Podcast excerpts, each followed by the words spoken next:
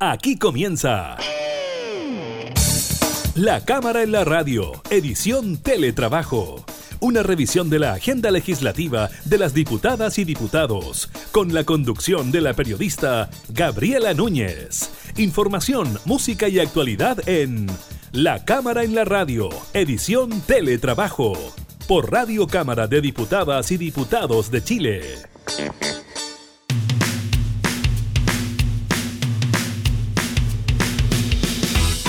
Hola, ¿qué tal? ¿Cómo están? Bienvenidos a un nuevo programa de la Cámara en la Radio. Estamos en modo teletrabajo acompañándolos en estas eh, cuarentenas eh, generales que, por ejemplo, están presentes en la zona norte y central de nuestro eh, país. Estaremos revisando diversos temas, los anuncios del mandatario ayer en cadena nacional, esta repartición de 12 millones y medio de canastas familiares entre otros aspectos que les estaremos eh, comentando. También, por supuesto, el nuevo número de contagiados, eh, el número de personas fallecidas y también los balances que se hacen durante esta jornada, primer día hábil del inicio de la cuarentena en el Gran Santiago y seis comunas más de la región metropolitana. Así que iniciamos de inmediato la cámara y la radio en teletrabajo.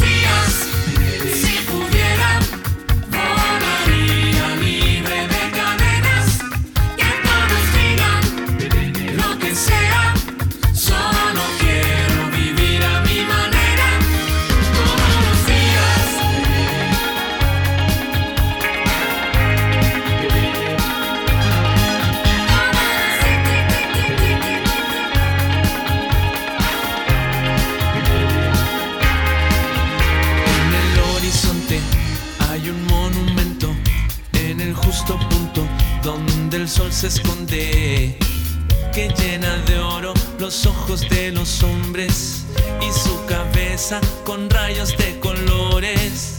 En la pantalla estás y en el espejo también, presa en las azoteas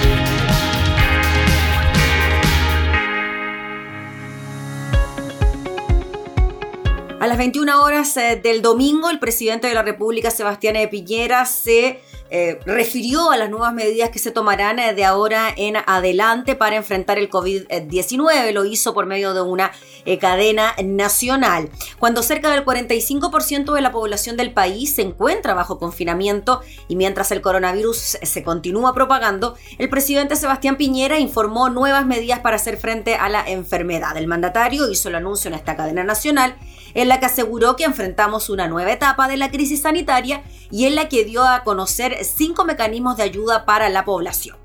Según el portal de MOL, el primero de ellos es la entrega de canastas de alimentos, complementando lo que están haciendo los municipios, la sociedad civil. El gobierno iniciará prontamente la distribución de 2 millones y medio de canastas de alimentos y otros elementos esenciales para las familias más vulnerables y de clase media necesitada, dijo el presidente. Según dijo, la idea es acompañar y apoyar a las familias más vulnerables y de clase media que necesitan los servicios del Estado. Asimismo, comunicó un fondo con garantía del Estado y una red de instituciones financieras no bancarias para dar capital de trabajo a pymes, un programa de acompañamiento de salud mental, la extensión de las residencias sanitarias y la disposición de más información desgregada a nivel de cada comuna, lo que permitirá una acción más eficaz de nuestros alcaldes, dijo el mandatario. En su mensaje, el jefe de Estado también aprovechó de realizar un balance de las gestiones que se han efectuado para combatir el virus y de paso reconoció las dificultades que se ha debido enfrentar. Ningún país, ni siquiera los más desarrollados, estaban preparados para la pandemia del coronavirus dijo el presidente Sebastián Piñera, como lo demuestra la evidente saturación de los sistemas de salud en países de alto nivel de desarrollo Chile tampoco estaba preparado, tenemos que ser humildes en reconocerlos y ahí es donde se habla quizás de un cambio de tono en el discurso del mandatario frente a las enormes dificultades, agregó que enfrentamos todos, hemos hecho un esfuerzo gigantesco. En esa línea admitió que nuestro sistema de salud está extraordinario y crecientemente exigido, por lo que reforzó su llamado a la eh, colaboración. La pandemia del coronavirus no reconoce fronteras, ni nacionalidades, ni ideologías eh, políticas, por eso hoy es tiempo de unidad y no de división, de grandeza y no de pequeñez, de colaboración y no de enfrentamientos. Además, valoró el respaldo de los distintos actores que han cooperado durante el último tiempo, afirmando que con el apoyo de todos se podrán enfrentar las dos pandemias, la sanitaria y la social, que está generando la recesión mundial. También agradeció al Congreso, sinceramente lo dijo, por su colaboración en la aprobación de las leyes, al Comité de Expertos, a la Mesa Social por su rol de guía y asesoría, a los alcaldes agradeció, a las Fuerzas Armadas, Carabineros y la PDI. También destacó la labor de las jefas de hogar y en especial a las mujeres que asumen sola la También agradeció a los funcionarios públicos y por supuesto también a los ex trabajadores eh, de la salud y remarcó también la reunión que tuvo con los expresidentes del país eh, por su buena voluntad y consejos a la hora de enfrentar la pandemia. Decíamos eh, que el presidente anunció esta repartición de 12 y medio millones de eh, canastas eh, familiares, eh, canastas de alimentos para las personas más vulnerables. En la región metropolitana se entregarán 1.800.000 cajas. los fondos se provendrán de la presidencia, ya que los fondos de emergencia fueron utilizados para la sequía. Dijo que se entregarán de una vez y no se guardará un remanente para los próximos meses. Esto beneficiará a las familias vulnerables, también a la clase media que fue lo que dijo el intendente de la región metropolitana, vamos a tener que recurrir a la logística de un estado excepcional, distribuir dos millones de cajas casa por casa. Es un desafío enorme, pero lo haremos bien. Las cajas comenzarán a ser repartidas en la medida que la industria pueda proveernos y dijo que podía ser durante esta semana. Respecto a los contenidos de las cajas, tendrán legumbres, cereales, atún, arroz, jurel, entre otras cosas, una caja muy calórica para que las personas estén dos semanas en sus casas. Respecto al financiamiento de estas canastas, eh, estas provendrán del 5% de emergencia que tiene el presupuesto regional. Sin embargo, en el caso de la región metropolitana, estos fondos vendrán de presidencia, dado que estos recursos ya se habían gastado para la sequía. Consultado por una eventual reventa de los productos, la autoridad regional de Santiago sostuvo que no creo que eso pase, estamos en circunstancias de emergencia.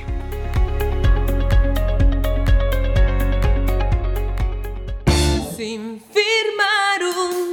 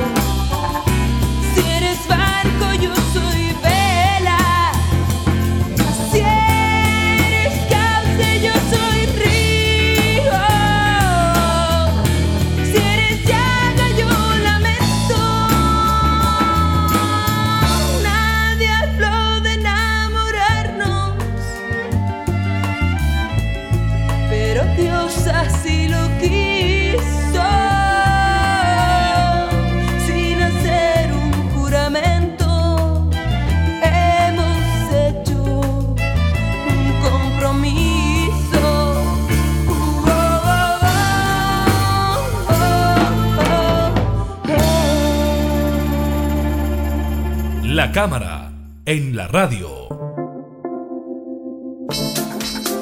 Tomamos contacto de inmediato con el diputado Luis Rocaful del Partido Socialista. Él además es jefe de comité de este partido en la Cámara de Diputados. Muchas gracias, diputado Rocaful, por recibirnos eh, también en esta videollamada. Que no, gracias a ustedes. Muy buenas tardes. Buenas tardes, diputado. Eh, diputado, bueno, queríamos hablar primero de las medidas anunciadas por el presidente de la República, Sebastián Piñera, ayer en cadena nacional, eh, cuando da una serie de eh, indicaciones sobre lo que se viene de ahora en adelante en materia de ayuda y claro, llama la atención lo que ocurre con la distribución de dos millones y medio de canastas eh, de alimentos, eh, cuando ya hay algunos que dicen que en vez de haber gastado esos recursos y esa logística en repartir canastas familiares, quizás lo que se podría haber hecho era incrementar el monto de el ingreso familiar de emergencia. ¿Qué le parece a usted esa medida? en primer lugar, yo quiero, quiero valorar, eh, yo soy de oposición, pero quiero valorar, siempre es importante un mensaje, eh, el mensaje del presidente de la República, sobre todo en momentos tan complicados y difíciles para el país como ahora. Nos parece importante eso que, que se haga. Eh, y de las medidas, por supuesto, podemos coincidir o no coincidir. Yo creo que, que, es bienvenido el, poder entregar una canasta de víveres a las diferentes familias. Sí, la cantidad respecto a la, a, la, a la demanda creo que es poco, sin embargo, creo que es importante. Pero una, una cosa no quita lo otro. O sea, lo importante es que eso deberá ser constante eh, y eh, en alguna, como una ayuda puntual bien. Sin embargo, yo también eh, comparto el que de hecho de que debería haber una, un sistema de esta renta mensual, deberá ser fija y por más meses, y deberá ser algo que, se planifique y se programe para que las familias sepan a qué atenerse porque hoy día estamos, eh, primero eh, tuvimos el bono COVID-19, después eh, vamos a dar esto, y luego lo otro es decir, no existe hoy día, primero hay que planificarse en un, en un, en un, espacio de tiempo que esto no va a ser menos de julio. No, no, no, nos vamos, no nos vamos a liderar esto menos de julio, agosto. Por lo tanto, yo creo que una buena, una buena línea, un buen horizonte deberá ser de aquí al mes de julio, y decir, ¿sabe qué? Las familias van a poder contar con estos recursos de aquí hasta julio. Y eso no ha sido así. Por lo tanto, a nosotros nos parece hoy día que debiera aumentarse justamente eh, el, ingreso eh, familiar de emergencia, debiera aumentarse tanto en el monto fijo por todos los meses y también aumentar la cobertura, porque hoy día hay una gran cantidad de gente, más de un millón cien mil, un millón doscientos mil personas, que no van a recibir este beneficio y que estamos esperando próximamente a una otra ley para que, para que también puedan tener cabida ellos, lo cual obviamente de alguna manera desequilibra en la entrega de, los, de, estos, de estos insumos. Sí, diputado Luis Rocaful, en relación a eso y a otras medidas anunciadas por el presidente, em, también se habló de un fondo con garantía del Estado, una red de instituciones financieras no bancarias para dar capital de trabajo a las pymes, eh, y también hizo un llamado, eh, prácticamente una solicitud a los bancos a que de alguna manera pudiesen entregar los créditos a quienes lo necesitaban. ¿Qué le pareció a usted esa solicitud, el tono también que utilizó el presidente a la hora de comunicar estas medidas, dirigirse al país y hacer este llamado a los bancos? Bueno, yo lamento que, lamento que hoy día se tenga que pedir por favor a los bancos, a la, a la, a la, banca, pedir por favor, sabe quién tenga consideración con esto. Discúlpeme, o sea, hoy día la banca chilena eh, ha tenido eh, suculentas utilidades gracias justamente a esta estabilidad política, a este sistema político neoliberal que de alguna manera le ha dado espacio, ¿cierto? Justamente para que pueda, para que pueda tener estas, estas ganancias. Entonces hoy día para poder restablecer el país, ellos tienen que devolver la mano. Y devolver la mano significa que también puedan colaborar. Y por lo tanto, hoy día la banca no ha estado en esa posición. Porque si bien es cierto que el gobierno ha entregado recursos para, eh, en, condición de aval, hoy día eso no se ha transformado en una herramienta práctica para las pequeñas empresas. Hoy día tenemos en las, regiones, tenemos justamente eh, la queja de que esto, de que el banco, los bancos no han dado las posibilidades ni las facilidades para gente que viene de pequeña empresa, que viene de hace bastante tiempo con complicaciones económicas. Por lo tanto, hoy día es lo que el gobierno en, en, una, ley aprueba como fondo de, respaldo, no ha sido, no ha tenido el efecto. Y segundo lugar, no nos parece, de verdad no nos parece hoy día que, tenga, que se tenga que pedir a la banca, se tenga que pedir al privado que tenga cierta condescendencia eh, con, con, el mundo, con, con, las personas. Me parece que no es lo correcto, no es la forma, y yo ahí sería un poquito más agresivo en ese sentido, en el buen sentido de la palabra, ¿cierto? Que por supuesto que ellos también de alguna manera tomen un rol importante y protagónico para justamente poder parar al país. Eh, diputado eh, Luis Rocaful, eh, en su rol de jefe de comité del Partido Socialista en la Cámara, le quería preguntar por la determinación de que la bancada esté en cuarentena preventiva por lo que ocurrió en el Senado con el senador Quinteros. Em, ¿En qué va esa medida? ¿Cómo la tomaron? ¿Es así efectivamente? Si nos puede comentar sobre aquello. Sí, efectivamente. Yo creo que nosotros como parlamentarios y parlamentarias tenemos una tremenda responsabilidad frente a la ciudadanía y también tenemos que sernos, sernos parte justamente de este, de este cuidado, de este autocuidado colectivo que tenemos que tener. Y bueno, varios de nosotros los diputados estuvimos justamente, estuvimos en el Senado el día miércoles pasado, eh, eh, puede ser un contacto mínimo, pero estuvimos. Y eso nos obliga, ¿cierto?, a tomar ciertas eh, precauciones. En una conversación justamente también con la mesa de la Cámara, decidimos como bancada, hacernos parte de esto y eh, reducir nuestra, nuestro protagonismo al sistema telemático, al sistema remoto y no tener un protagonismo presencial justamente para, para cuidar a los funcionarios, funcionarias, a las personas que tienen que de alguna manera tener con nosotros, al transporte que debemos tomar, es decir, hay una serie de personas involucradas que cada uno de los diputados la tiene y diputadas. Entonces, eh, fuera de esa razón fundamental, un tema de conciencia con la ciudadanía y, por supuesto, todos nos, comprometimos a hacernos los, exámenes correspondientes en cada una de sus ciudades, justamente para tener la seguridad, la certeza de que no vamos a ser agentes o vectores de nada. Eh, diputado, en esa misma línea, ¿usted ha tenido la posibilidad de hablar con el senador Quinteros? ¿Cómo se encuentra de salud, primero, ¿no? que eh, es, lo que más nos interesa? Y segundo, en cuanto a la actitud, las críticas que han surgido también frente a su comportamiento, viajar en avión, etcétera. A ver, cada uno tiene que hacerse responsable de sus actos. El señor Quintero, el senador Quintero es un hombre mayor y sabe lo que, lo que tiene que hacer, lo que no tiene que hacer. Por lo tanto, cada uno es responsable de su conducta. No lo voy a justificar y tampoco lo voy a responsabilizar.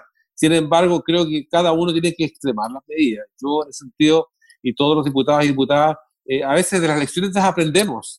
Otros la cometen y uno la aprende, ¿cierto? Pero esa rigurosidad la hemos tenido desde un comienzo, porque cuando se dio el caso de que un funcionario posiblemente podría estar contagiado, inmediatamente eh, asumimos el protocolo que, se, nos impuso por parte de la mesa, inmediatamente nos aislamos hasta esperar el resultado y así fue. Así que en ese sentido no, no, eh, nosotros hemos estado atentos y es un tema constante de conversación que lo tenemos día a día. Sí, el diputado Rocaful lo quería llevar a su zona, a su región, a la zona norte de nuestro eh, país, regiones de Arica y Parinacota, distrito número uno. Eh, ¿Cómo va la situación eh, por allá? Sabemos que, claro, había quizás preocupación en la ciudadanía precisamente por ser una región fronteriza con Perú, donde la cosa también está bastante complicada. ¿Qué ha pasado en las últimas semanas? A ver, en primer lugar, tenemos la frontera cerrada desde fines de, del mes de marzo está cerrada la frontera, eh, si hay que hacer un paréntesis, Tacna tiene, menos, tiene la mitad de contagiados que Arica. Mire usted. Es una ciudad que tiene menos, menos contagiados que Arica. Menos contagiados que Arica. Así que es un tema, no, menor. No, menor. Eh, no menor. Eh, bueno, Arica es una ciudad que estuvo confinada cuatro, cuatro semanas, eh, estuvo en cuarentena, recién el día viernes pasado ya se ha liberado esta cuarentena, pero estamos muy temerosos, preocupados de que pueda haber un rebrote dado que acá hay, dos, dos cosas que se han dado. Una, que una cosa lógica que se da el desborde de la gente al culminar la cuarentena, el salir todos a comprar, a, abastecerse y que en cualquier momento puede quedar alguna cosa, eh, eh, puede volver a este tema. En segundo lugar, recordemos que nosotros por este, por este peregrinar de, ciudadanos peruanos en busca de la frontera, llegamos a casi mil peruanos en de los cuales 19 tuvieron el contacto, tuvieron el código positivo. Eh, personas que, que, fueron albergadas por el, por el, consulado peruano en Chile, en Arica, personas que fueron albergadas también por parte de la municipalidad, ¿cierto? Y ahí hemos estado insistiendo ante el ministro de Relaciones Exteriores a que de una vez por todas Tacna abra la frontera y deje pasar, porque nosotros estamos acá a un paso, estamos a 10 minutos de la frontera, y que abrieran la frontera para que pudieran pasar estos peruanos, los connacionales pudieran volver a su país. Porque al final Arica ha tenido, como siempre, ha tenido que hacerse cargo de este problema. Y, eso obviamente que complica gente que estuvo en situación de calle, peruanos que estuvieron durmiendo en la calle. Por lo tanto, eso obviamente iba en contra de todas las medidas eh, que se está, estaban tomando eh, para cuidar a la ciudadanía. Así que ese ha sido un problema, el tema del, desbordamiento, ¿cierto? Eh, nos tiene complicados y por lo tanto, eh, y lo otro que nos complica de alguna manera es que siempre hay dos ciudades que estarían en cuarentena, que es Iquique y Antofagasta, y que eso también complica de alguna manera el abastecimiento de nuestra ciudad. Cerrar la frontera de Arica y también el tema que tiene que ver justamente con toda la mercadería que nosotros tenemos que recibir desde, el sur del país. Así que eh, ahí estamos preocupados, pero las autoridades trabajando de alguna manera para poder hacer frente a todo esto y a tomar todo y tomar digamos en, su magnitud completa los, los obstáculos y las cosas que tienen que facilitarse. Eh, diputado Luis Rocaful, en cuanto al trabajo legislativo, usted se mantiene en cuarentena, trabaja desde su casa durante toda esta semana, al igual eh, que la bancada y entendemos también que muchos otros parlamentarios, ¿no? No solo el Partido Socialista. Mm. Trabajando intensamente, ya, porque ahora aprovechamos la tecnología y la verdad es que uno comienza muy, de muy temprano en la mañana. ¿Está en su casa, diputado? ¿Está, en Arica, está por allá por Arica? Eh, sí, estoy en Arica en mi casa, afortunadamente. Eh, no, estoy en, mi, hogar, eh, obviamente no, no, puedo salir ni comunicarme con nadie, pero sino a través de este sistema. Pero ha sido un trabajo intenso donde uno mantiene contacto y de repente se encuentra con dos computadores trabajando paralelamente en dos reuniones con el celular al lado, pero atento a todo, a toda la actividad en la misma, con la misma intensidad, con la misma preocupación, como si estuviéramos en el Congreso. Un poco incómodo, pero, pero hay que hacerlo. Habrá que acostumbrarse nomás a la nueva forma de trabajo. Diputado, le agradecemos enormemente por eh, recibirnos allá en su casa, por abrirnos las puertas de su casa. Saludos para sus vecinos por allá por Arica, que sea una buena semana y que, bueno, que salgamos rápido de todo esto, ¿no? Y esa es la idea. Muchas gracias. Gracias, diputado, que esté muy bien. Gracias a Dios. Era el diputado Luis Rocaful, el jefe de bancada del Partido Socialista, conversando entonces desde su casa allá en el distrito de Arica.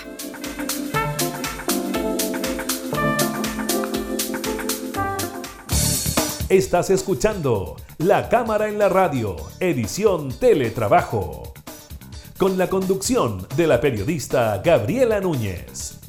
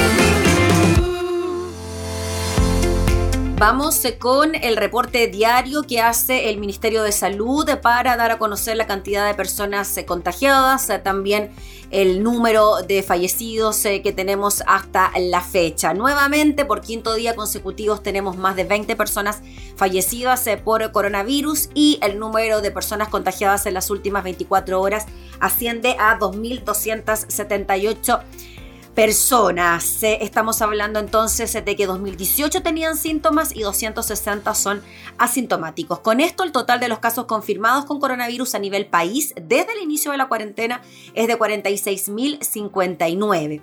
Es importante mirar las cifras siempre con mucha cautela, indicó la subsecretaria Paula Daza, expresando que a pesar de que se han mantenido los números relativamente estables, esperan un cambio con las medidas. Esperamos que las medidas que estamos tomando, es decir, la cuarentena total, se vea una disminución de los casos en las próximas semanas. En cuanto a los fallecidos, indicó que, claro, son 28 personas, la mayoría dijo eran personas que tenían enfermedades crónicas.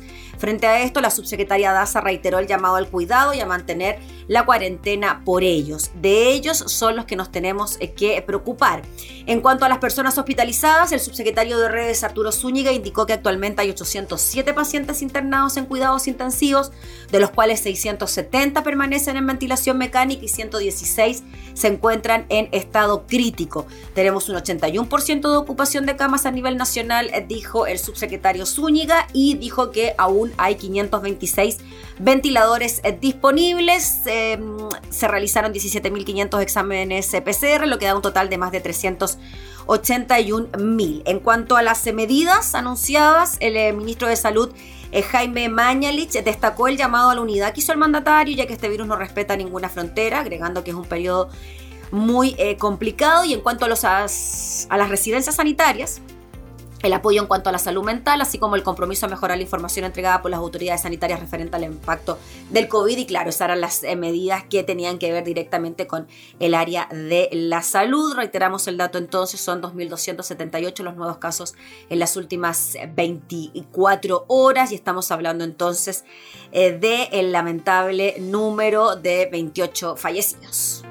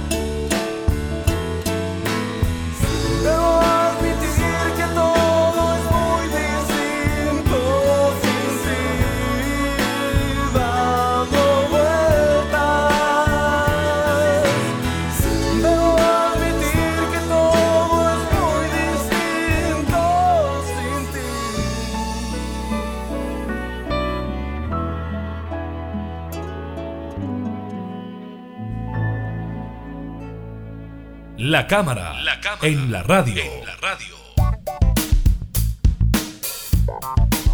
Primer día hábil de cuarentena general en la provincia de Santiago. Estamos hablando de 32 comunas más 6 de la región metropolitana y ya desde el Ministerio de Transporte se habla de una disminución en el flujo de vehículos de un 75%. Fue la ministra de Transportes, Gloria Hood, quien dio a conocer el balance con respecto al flujo vehicular por ser, ya lo decíamos, el primer día hábil tras ser decretada la cuarentena extendida a 38 comunas de la región metropolitana. Al respecto, según indicó la autoridad, se ha observado una disminución de los flujos de aproximadamente un 35% respecto al lunes pasado, un 80% respecto a marzo del año pasado y un 75% respecto a comienzos de marzo de este año. El transporte público, detalló la ministra Hood, se mantiene funcionando en los horarios regulares, con los, buses de con los buses manteniendo su horario de salida, es decir, a las 5.30 am y de término a las 22 horas. De la misma forma, Metro mantiene su horario de 6.30 de lunes a viernes hasta las 19.30 y Tren Central desde las 6.30 hasta las 20 horas. No hemos registrado episodios de congestión o de aglomeraciones y se mantienen todas las medidas que hemos previsto antes eh, para la sanitización de los vehículos y protección de conductores y pasajeros, dijo la ministra. Según consigna el diario La Tercera, tanto los buses como metro y las boleterías están en una limpieza y sanitización permanente, así manteniendo la oferta de transporte público sin alterar la frecuencia. Según la autoridad, no se ha tenido registro de situación de aglomeración, pero sí lo que ocurre es que hay lugares donde hay más inspección por parte de la autoridad. Con respecto al próximo feriado del 21 de mayo, este jueves, la autoridad indicó que el transporte público urbano va a seguir con su programa de operación habitual, pero que en el caso del transporte interurbano habrá medidas especiales de control en los terminales y esas por supuesto que se van a mantener. El llamado, dijo, ha sido bastante reiterativo e insistente a quedarse en la casa, no hacer viajes, los controles en el lugar serán muy estrictos. En cuanto a la normativa del uso de mascarillas en el transporte público, la ministra Juta expresó que la mayor parte de la gente mantiene su mascarilla puesta en la primera semana de funcionamiento de esta normativa se registraron alrededor de 100 personas sin mascarillas y este número se ha mantenido. La cifra indicó para el número de personas que se mantienen eh, en el transporte es baja. Además dijo que entre los mismos pasajeros eh, se eh, controlan. Así que ahí está el balance de la autoridad de transporte frente a esta disminución bastante importante en el flujo vehicular en el primer día hábil de la cuarentena en Santiago.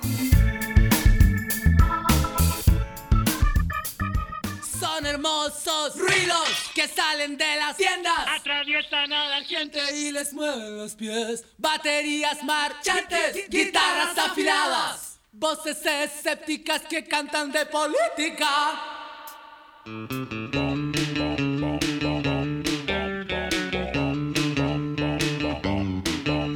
No te asustes, es mejor que te voten. Hoy ya no has llegado a trabajar. No, atiendas el mensaje, atiende los golpes. Decimos lo que sabes, pero sabemos cómo hablar. Es como rock and roll, pura música basura. Un poco transformada para que suene igual. Pintamos el mono, pero no está lo mismo. Plagiando y copiando como todos los demás. Elvis, sacúdete en tu cripta. We are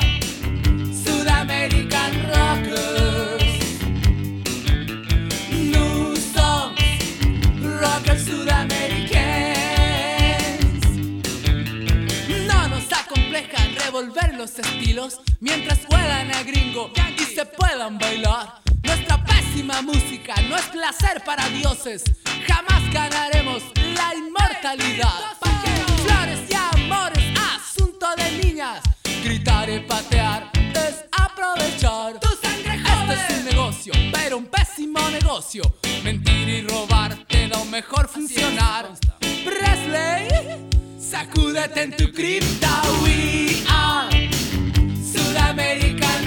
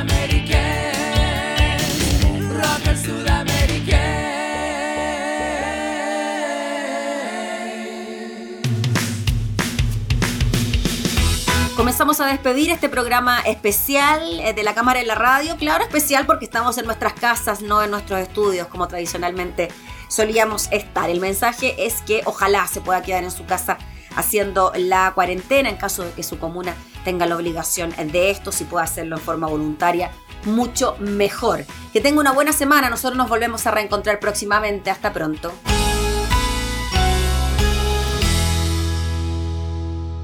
Hemos presentado La Cámara en la Radio, edición Teletrabajo. Una revisión de la agenda legislativa de las diputadas y diputados, con la conducción de la periodista Gabriela Núñez. Información, música y actualidad en La Cámara en la Radio, edición Teletrabajo. En Radio Cámara de Diputadas y Diputados de Chile. Hoy más que nunca, acercando las leyes. Thank you.